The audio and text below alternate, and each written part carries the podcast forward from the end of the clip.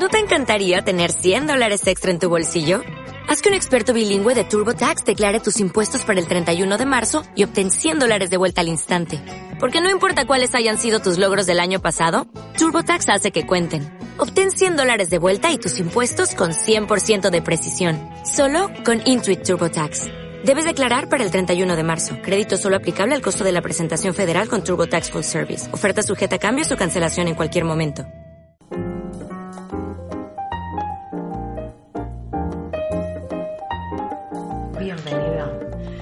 Muchas gracias, estoy encantada de estar aquí contigo. Qué experiencia.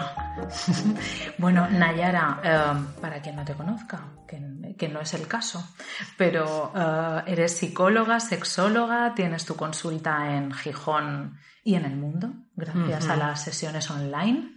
Tienes una sección de sexualidad y pareja en el programa Saber Vivir de Televisión Española, en la 2. Has escrito un libro maravilloso que es referente para hablar de sexualidad con los hijos, que lo recomiendo siempre, siempre en consulta. Y además eres una disfrutona. Bueno, depende de lo que signifique eso, pero sí, seguro que sí. bueno, tenía muchas ganas de, de, verte, de desvirtualizarte y de tenerte aquí, preguntarte muchas cositas sobre el amor, el desamor y el tema que nos ocupa hoy, que es el de volverse a enamorar.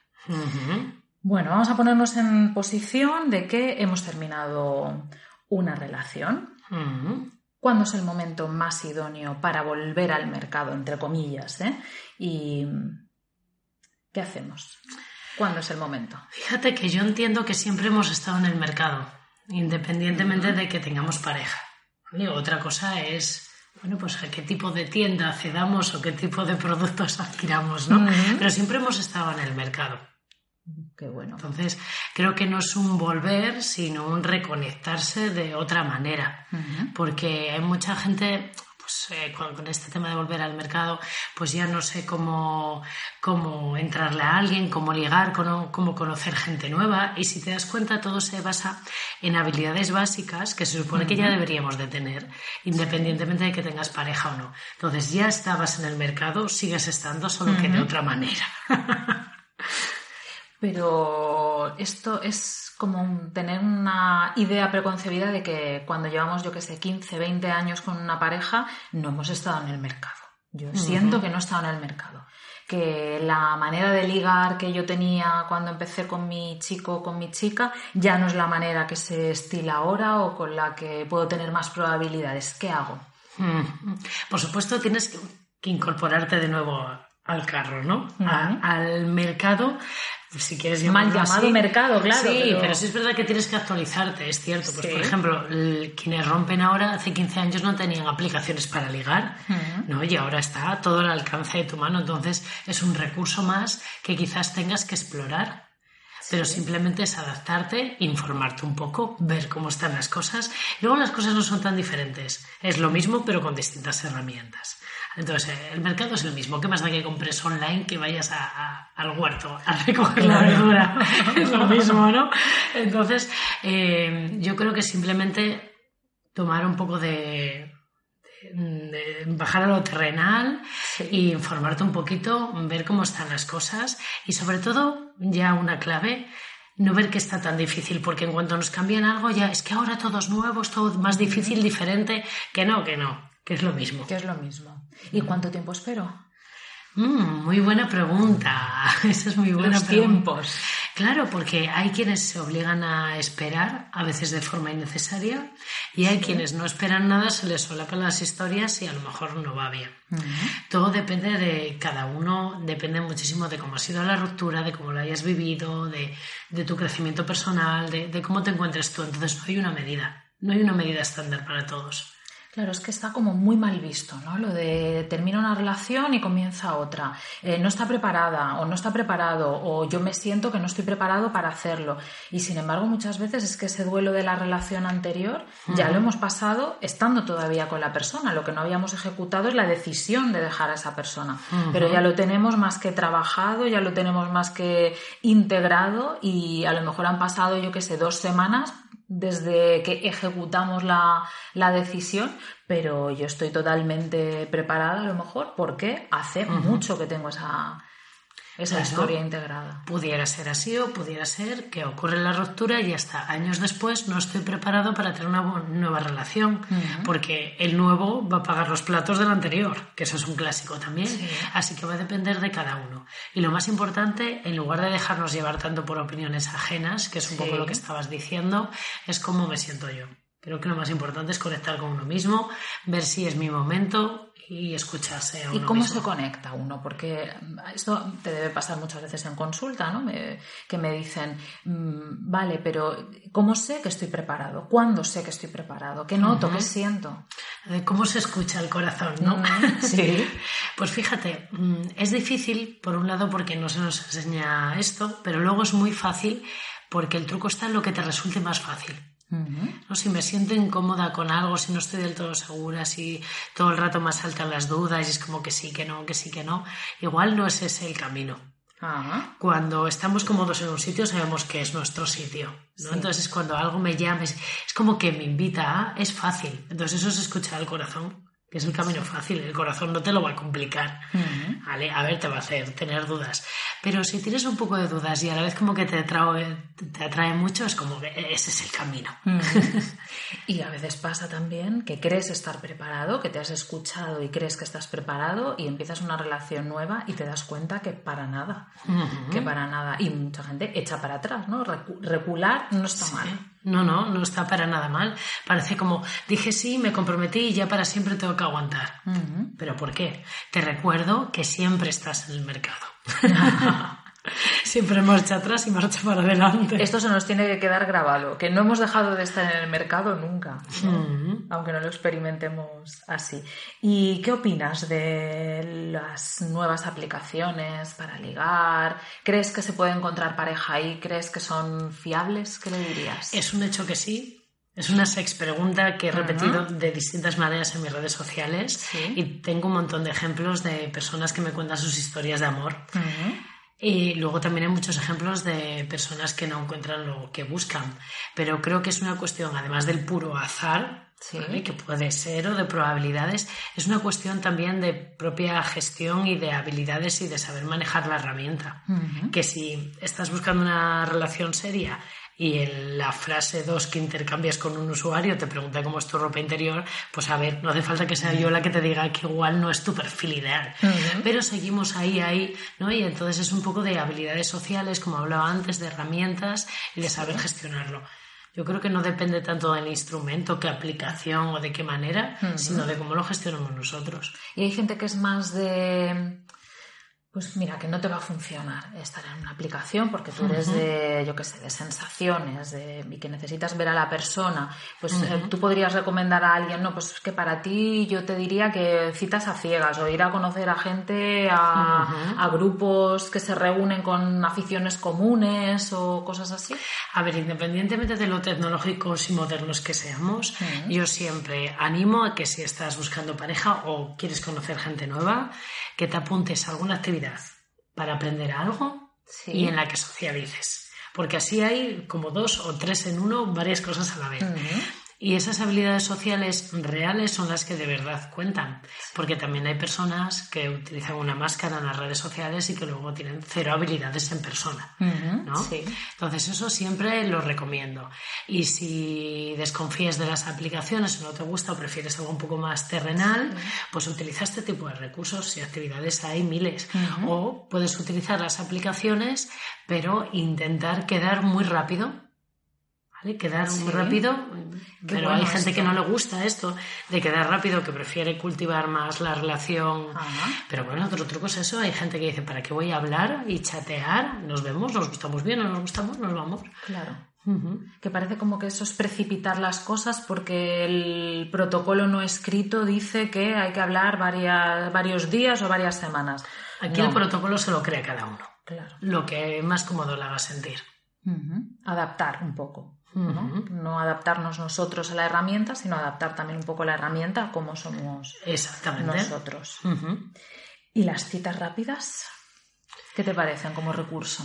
Eh, ¿Tipo speed dating? Sí. Eh, pues la verdad es que nunca he asistido a una, ni las, ni las he visto en directo, pero al final es básicamente lo mismo. ¿Qué diferencia hay de sentarte delante de alguien un minuto y que te cuente dos cositas que le da tiempo a ver un perfil de una red social y muy parecido? Poco más de información te da o a lo mejor poco menos. Puede ser interesante. Yo creo que es un recurso un poco utilizado. No sé si aquí en Mallorca se hace mucho. En Mallorca una compañera, Magdalena Grande y yo organizábamos estas citas hace un montón de tiempo y nada, organizamos varias, como varias ediciones. Y recuerdo que una, que una pareja que se hizo, se formó ahí en el, en el speed dating, luego nos escribió que estaban esperando un niño. Fíjate, sí, sí, es que... en cualquier sitio, pero al final a lo mejor esas dos personas personas hubieran podido encontrar en cualquier otro lado, ¿no? Pero ahí estaban las dos predispuestas. Y desde luego es, genial para trabajar habilidades sociales. Pero lo mismo un networking. Sí. lo mismito. Así que. Pero bien. ¿Nos recomiendas um, que según nuestro estilo de personalidad, como, somos, acudamos, por ejemplo, a, estos eventos de networking o tú hay personas a las que no les recomiendas, por ejemplo? Según su, si tienen pocas habilidades sociales, ¿cómo sabemos que tenemos las habilidades suficientes como para no ir allí, pasarlo fatal y hacer el ridículo? Es que eso nunca lo sabemos porque a lo mejor la persona con mayor seguridad y mayores habilidades se le presenta una situación incómoda que no sabe resolver y, ya está. O sea, se te desmonta en un momento. Fíjate, yo creo que con esto de es que yo soy de esta manera y lo mío es esto, creamos una zona de confort muy peligrosa. Entonces no se trata de saltar al vacío y, a la zona de disconfort o fuera de ahí, sino ampliar mi zona de confort y hacerla más grande, ¿no? Entonces para eso tengo que ir probando distintas cosas. es como, a mí me gusta el fútbol, yo soy futbolero y ya está. Bueno, pues vete un día a probar a jugar al basquete a ver qué te parece. Si no te gusta, lo dejas y si te gusta, amplías tu zona de confort y ahora el básquet también está ahí, ¿no? Entonces... Mm, claro, como que nos enfocamos mucho en volvernos a enamorar o encontrar pareja y hay tantas cosas que nos podemos estar a lo mejor perdiendo por el camino de conocer gente nueva, de vivir experiencias distintas, que todo esto puede ser como un trampolín también, ¿no? Nos enfocamos en eso y descubrimos que esto otro nos llena, nos nutre. Es que queremos conocer gente nueva y queremos vivir experiencias nuevas, pero desde nuestro mismo sitio, haciendo lo mismo y sin cambiar nada. Pues tú me dirás cómo vas en eso. Claro. ¿Cómo detectamos a esas personas que no están preparadas? Porque hablábamos antes de que nosotros a lo mejor no nos sentíamos preparados o nos dábamos cuenta más tarde. ¿Cómo nos damos cuenta nosotros que la persona que tenemos delante, que estamos teniendo algunas citas con, con él o con ella, de verdad está preparado y no nos está haciendo pagar los platos rotos de, de una relación anterior o que viene con una mochila emocional cargadita, cargadita? Sí, es que esas personas lo vemos. Lo que pasa es que no lo queremos ver. Nos provoca un, esto me hace sospechar, esto me provoca un poco de rechazo, esto me hace sentir incómodo. Pero va, sigo, sigo, sigo. Eso es el escucharse uno mismo. Esta persona tiene algo que no me suena muy bien. Bueno, pues mira, a ver qué pasa. Y luego está el que te habla de sus exparejas 24 horas, pues no está preparado, no, está preparado o tiene cero habilidades sociales que para ligar. No, pues eso sí, es que no lo ha superado. Una cosa es que se menciona a la expareja, a lo mejor es necesario. Y otra, pues que es que con mi ex me pasó esto y estoy buscando a alguien que sea todo lo contrario. Uh, Huye de ahí. es que son banderas rojas, ¿no? Las vemos. Y depende de nuestra necesidad, de si tenemos mucha necesidad de estar en pareja, decidimos ignorarlas, pero casi como que, aunque sean el elefante rosa en la habitación, ¿no? Miramos para otro lado porque mi necesidad de estar en pareja es mayor que lo que yo estoy viendo y me está echando para atrás. Uf, es que eso de la necesidad de estar en pareja es muy peligroso. Porque una cosa es la necesidad de complicidad, de intimidad, de sexualidad, y otro, una pareja tiene que estar muy bien elegida, que es un compromiso muy grande. ¿Y cómo la elegimos, ya que estamos? ¿Qué, nos, ¿Qué truco nos das? Pues yo tengo un súper truco infalible y súper difícil. que tienes que elegirla en función a tus necesidades y a tus mínimos exigibles. Y hay que hacer un listado de las cosas mínimas sin las cuales no te vas a implicar. Porque es que nos metemos en relaciones en las que ni nos aseguramos de, no lo sé, por ejemplo, mm, estoy segura de que quiero ser madre. ¿No? Sí. Y empiezo una relación con una pareja y no hablamos de este tema, o incluso me dice que él, en este caso, no quiere ser padre. Bueno, pues a estas alturas de mi vida, mm, o lo negociamos ya o vale más romper, porque si no vamos a romper dentro de cinco años y yo me quedaré con la frustración de que ahora no voy a poder ser madre encima por su culpa. No, no, no, por la mía, por mala elección. Entonces, ese tipo de cosas, esos mínimos. Pero seguimos pensando que ya cambiará, ¿no? cambiará de opinión, cambiará de, de, forma de comportarse. Esto no me gusta de él, pero. Claro, seguro que, cambia, seguro que cambia de mí por la varita del amor. Claro. Sí, y voy y me lo creo. La magia del amor tiene eso, ¿no? Tiene eso, que, que, que, me, que me cambia a mí, yo que no quiero ser madre, seguro que de repente quiero, por, por amor, no lo entiendo. Lo estoy poniendo cara de absurdo. No lo entiendo. Aunque no se perciba. Sí, pero esas incongruencias. ¿no? ¿Cuántas personas? Con miles de cosas, temas religiosos, temas económicos, temas de todo tipo. Claro, si no tienes clara tu línea roja, ¿no? Por dónde no puede, qué no es negociable. Pues si yo quiero ser madre o yo quiero ser, hmm. quiero vivir fuera, quiero tener. Claro, hablarlo ya. Pero qué miedo, ¿no? Hablarlo ya. Porque entonces puede que lo dejemos, claro, pero es que si no lo vas a dejar más tarde y vas a perder el tiempo, el esfuerzo, el disgusto que te vas a llevar. Si es que. Pero si es que esto es como comprarte el vestido que sabes que no te vas a poder poner porque no vas a bajar de talla. ¿Qué haces gastándote el dinero? Mirando ese vestido todos los días que al final se lo vas a regalar a tu prima. Vamos a ver. ¿Para qué? Porque somos optimistas irracionales, ¿no? No, no, eso no es optimismo. Eso es absurdez. Porque el optimismo son cosas que es probable que sucedan. Bueno, a ver, que sí que podemos bajar de talla, ¿vale? Podría, pudiera ser, pero sabemos que no en el fondo. Y no es motivante, es casi más frustrante. Claro. No, yo creo que tenemos que ser más congruentes con nosotros mismos. Nos cuesta, porque para eso tenemos que escucharnos. Y es difícil mm. escucharse con todo el ruido que hay por aquí. y cuidado, porque qué egoísta todo lo que están contando estas dos chicas ahora. ¿Te das cuenta? Claro. Qué egoísta suena. ¿Quieres ser feliz? Ya ves. Total. Total, total. Bueno, ¿qué preguntas crees apropiadas en una primera cita? para que no se espante la otra persona ni nos ni piense esta que va de que, directa entra o que directo entra o a mí me parece que el problema sería no entrar a directo mm. las preguntas mínimas de las cosas mínimas para ti sí y a partir de ahí bueno, también depende de cómo sea la cita, porque yo creo que primero hay que conocer bien a la persona y luego decidir qué tipo de relación quieres, no al revés. Esta es mi opinión. Pero bueno, mm, pues esas cosas mínimas con las que, pues por ejemplo, yo para mí me parece algo muy importante que mi pareja no fume, porque el tabaco es una cosa que me provoca mucho rechazo, ¿no? Pues yo preguntaría esto. Una vez lo ves en la cita, ¿no? Sí. Pero yo lo preguntaría. Entonces, ¿para qué me voy a implicar si sé que luego no, me va a apetecer estar con esa persona porque me provoca rechazo? Claro, luego habrá quien diga que es superficial porque dices que no a una persona, seguir conociéndola porque tiene esto, tiene lo otro, no le gusta esto, no le gusta lo otro. es que es mi vida y porque voy a tener que tener en mi vida a alguien que no me encaja. Claro. ¿A quién hago yo mal? No, no, esas cosas en la primera. Nos cuesta aceptar esa parte, ¿eh? la de decir, bueno, es que tampoco tengo por qué ser tan exigente, porque mm, esa persona no cumpla ciertos requisitos que tienes en mente. Claro, no puedo ser exigente, pero lo que sí puedo es quejarme de mi pareja constantemente y ni irme ni aceptarle, eso sí, ¿no? Eso sí. Es absurdo. Esa es la incoherencia. La queja tóxica. Queja tóxica, pero hay que aceptar.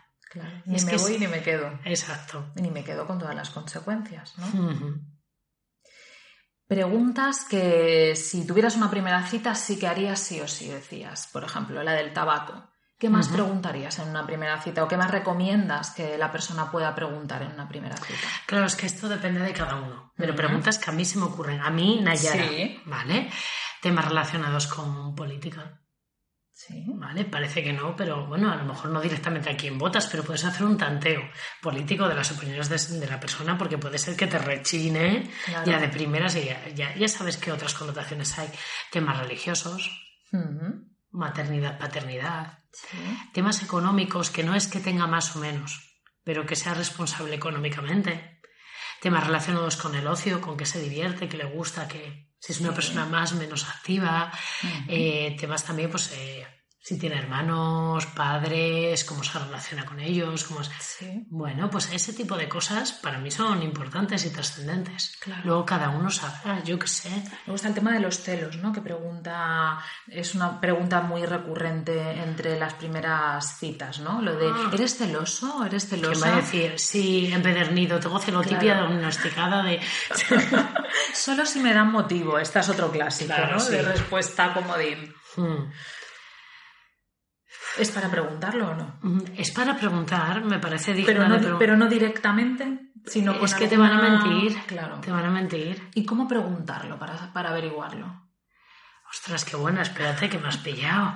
¿Cómo podrías preguntar eso? Esto parece la consulta del amor de la doctora Nayara. Eh, sí, pero ¿sabes qué pasa? Que al principio todos queremos dar una buena imagen. Entonces, imagínate que yo me invento ahora una prueba experiencial, ¿no? digo, bueno, pues después de la cita contigo, me voy a tomar un café con, con mi ex porque pesar de que lo hemos dejado solo hace un año, tenemos muy buena relación, somos súper amigos. Mm. ¿Qué va a decir mi cita? Ah, sin problema. ¿Qué va a decir un año, después? Me apetece asesinar a tu ex. ¿Vale? ¿Por qué? Porque queremos complacer. Mm. Entonces tampoco sirve mucho el tanteo. Yo creo que eso es algo más de experiencia. Y que mentir nos puede mentir siempre, por supuesto. Pero si nos mienten, ya sabes, next. ¿Conoces ese experimento de las 36 preguntas para enamorarse? Ay, no, es cuéntame. Maravilloso, maravilloso. Y de hecho, ahora lo utilizo mucho como recurso en consulta. Porque para las parejas, cuando quieren reconectar, que han perdido un poquito esa conexión, esa complicidad con, con, la rutina y demás, hay un experimento que juntaba diferentes, eh, por parejas, a diferentes personas que no se habían conocido nunca, que no se habían visto nunca, y les daban estas preguntas y se las tenían que hacer las unas a las otras en pareja. Y muchos de ellos se enamoraron después de, ese breve encuentro y tienen relación después de ¿Esto se puede buscar en internet? 36 preguntas está en, está en internet, 36 preguntas para enamorarse. Y claro, tú ves el Hay que buscarlo. Ese tipo de preguntas es que es fascinante porque muchas veces preguntamos lo de a qué te dedicas, mm, tienes hermanos, tienes tal, preguntamos ese tipo de cosas que, están, vamos, que es, que es necesario saberlas y luego hay otras que son de más profundidad que que a lo mejor te pasas tiempo hablando de ello y lo disfrutas y es lo que de verdad te hace conectar. Por ejemplo, si pudieras invitar a alguien a cenar que, ya no está, que no está vivo, o cuándo fue el momento en el que pasaste más miedo siendo niño, o un, momento en el que sintieras mucha vergüenza, eh, un sueño que no has cumplido todavía. Mm. O sea, son cosas como muy profundas y esto te estás mirando a los ojos y estás entrando pero capa bajo capa bajo capa. Qué interesante. un montón. Mira, una pregunta que repetía yo muchas veces de estas cosas que haces y no eres consciente. Sí. Si te regalasen un viaje ahora, sin lo que quieras de dinero para irte de viaje, ¿a dónde te irías? Sí. Qué buena. ¿Dónde te irías? Tú. Yo creo que respondí a un safari por Kenia.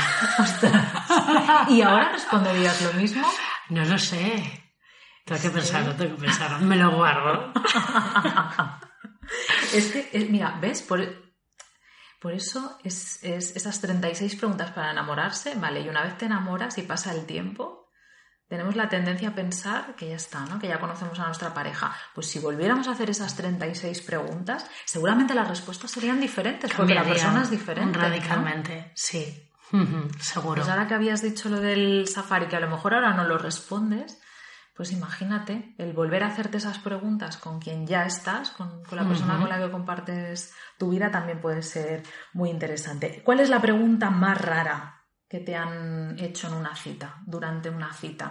O que te han contado pacientes o en consulta que, que se han sorprendido de que alguien de repente pregunte esto sin apenas conocerte.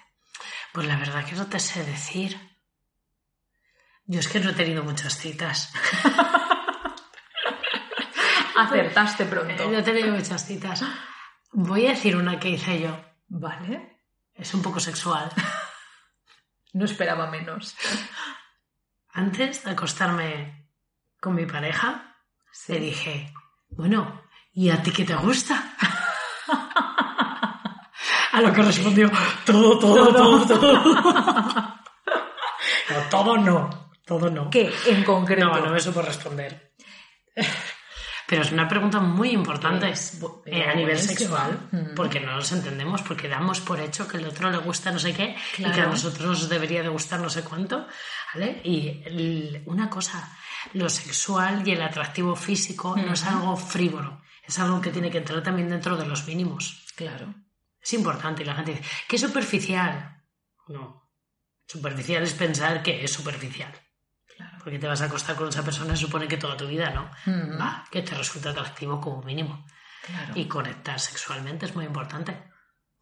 Y que él esté conectado también con su sexualidad y sepa, ¿no? Lo que le gusta, lo que no le gusta. Por a lo mejor esa pregunta le, le pilla ahí en frío y no te sabe contestar, pero luego dice, oye, pues voy a pensarlo, Claro, sí. voy a pensarlo y voy a, voy a profundizar en ello. ¿Cuántas parejas hay que no hablan de eso? Ujú. De lo que les gusta y lo que no les gusta. ¿Y mm, hay alguna edad para decir... Bueno, te estoy haciendo una pregunta muy obvia, ya lo sé, pero hay una, porque esto seguro que lo ha pensado mucha gente. Esa edad en la que dices, mira, ya me quedo con lo que tengo. ¿Ya? ¿Para qué voy a volver a empezar, volverme a enamorar, volver al mercado? Cuando viene gente muy mayor a consulta, muy mayor estoy hablando de 70 y largos para arriba, Sí. y me dicen cosas como esta, o vienen a tener su primer orgasmo, que esto pasa, Sí. Yo les digo, no sabemos cuándo vas a vivir, además. Yo tampoco sé cuándo voy a vivir yo. Puede ser un día, un año, pueden ser diez años, es que esto no se sabe. Sí. Lo que te quede, ¿estás dispuesto, dispuesto o dispuesta a seguir así? ¿O merece la pena intentar hacer algo para cambiarlo? Porque si te queda un mes de vida, a Sí. un mes, Sí. y ese mes lo gozas y lo disfrutas, leche. Bienvenido, bienvenido. ¿Vale? Recordarás siempre un, pa- un paciente, eh, llevaba casado muchísimos años, tenía 70, unos 75, así, se había enamorado de una mujer de 40. Y ella estaba loca por él también, pero él tenía a su mujer y tenía hijos mayor que, que la enamorada. Claro. Y me decía, ay Nayara, que yo venga aquí a contarte esto, que podría ser mi nieta. Y yo le decía, no, no, lo peor es que tú, que podría ser mi abuelo, te estás comportando como si, como si fueras mi hijo. Claro, fíjate, yo él como un adolescente enamorado Total. y podría ser mi abuelo y Sí. él como que le daba eso de estoy contándole apuro, esto a alguien que pudiera ser nieta mía y al contrario, Sí. yo si el crío aquí eres tú. no estaba loco, loco. No sé al final qué es lo que decidió, no recuerdo. ¿Qué fue de él? Pues yo recordaré también a un señor de esa edad que vino y me dijo, vengo a que me arregles porque mi mujer me ha dicho que o mejoro o me deja. Y me alucinó. Porque ahí pensé, toma, desmonta todas las ideas preconcebidas que tengas sobre hasta qué edad. mm, es como el, el decir, no, yo tengo 75 años ah, y no estoy dispuesta a aguantar lo que me quede de Claro. vida o de relación con una persona a la que no soporto. Así que arréglate, que tienes estas taras, decía la mujer. También, tienes estas taras y arréglate porque si no, aquí no vuelvas. Y es como, pues, ole. Pues claro. Las formas fatal, ya lo sé, ¿eh? Bueno, las formas bueno. fatal. Pero lo que es el concepto en sí, de decir, yo no me tengo por qué resignar, tengo 75 años Da y... igual, como si tengo 95. Claro, Ujú. que, que a veces la edad nos frena mucho. Y luego, que estamos hablando aquí de estos dos señores de 70 y, pero cuánta gente que tiene 30 y muchos o 40 y pocos y te dice, yo ya pa- para, para qué voy a, a separarme, yo ya hice este, este camino y yo ya soy muy mayor para volver a empezar. Claro. Ay, madre mía. Es como- Y siempre les cuento el señor de 75 años y su señora. Sí. De decir, pues nunca, nunca, nunca, nunca es tarde para volver a empezar si uno no está a gusto con lo que tiene y si no ha podido resolverlo. Porque, claro, puedes no estar a gusto y querer resolverlo. Pues sí, buen mensaje. Bueno, Nayara, pues muchísimas gracias por estar aquí. Un placer. Gracias por contestar preguntas profesionales barra personales. Bueno. He entrado ahí un poco. Pues nada, gracias por, bueno, no es inaugurar, pero este, este podcast, este podcast, este por invitarme. Así que fenomenal porque hace muchísima falta hablar de estos temas y a mí, que yo que soy una consumidora de podcast como loca, pues me encantará seguir escuchándote y aprendiendo.